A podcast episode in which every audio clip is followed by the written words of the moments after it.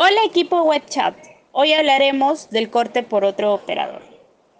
Hay que tener presente que puede ocurrir en dos escenarios. El primer escenario ocurre cuando Movistar suspende el servicio de un cliente que ha aportado a otro operador distinto al nuestro.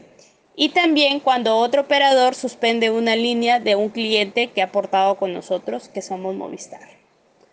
¿Por qué sucede esto? Porque el cliente realiza una portabilidad con otro operador teniendo una deuda pendiente con el anterior. Entonces, por regularización de OCIPTEL, se genera la suspensión de la línea hasta que se realice el pago del recibo que tenía vencido o pendiente al momento de generar esta migración. Si el cliente hace el pago del servicio, al igual que todos los pagos que se realizan, es necesario esperar un plazo de 24 horas para que impacten en el sistema.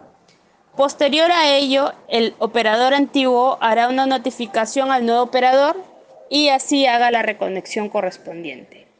Ojo, que para que se realice esta notificación y reconexión del servicio, será necesario esperar el plazo aproximadamente de 48 horas hábiles adicionales después de que el pago haya impactado en el sistema.